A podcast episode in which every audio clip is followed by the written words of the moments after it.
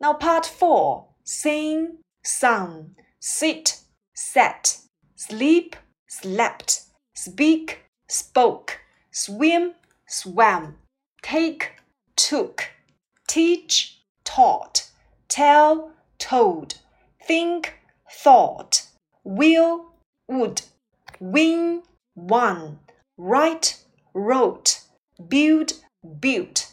Again, sing, sung, sit, sat, sleep, slept, speak, spoke, swim, swam, take, took, teach, taught, tell, told, think, thought, will, would, win, won, write, wrote, build, built.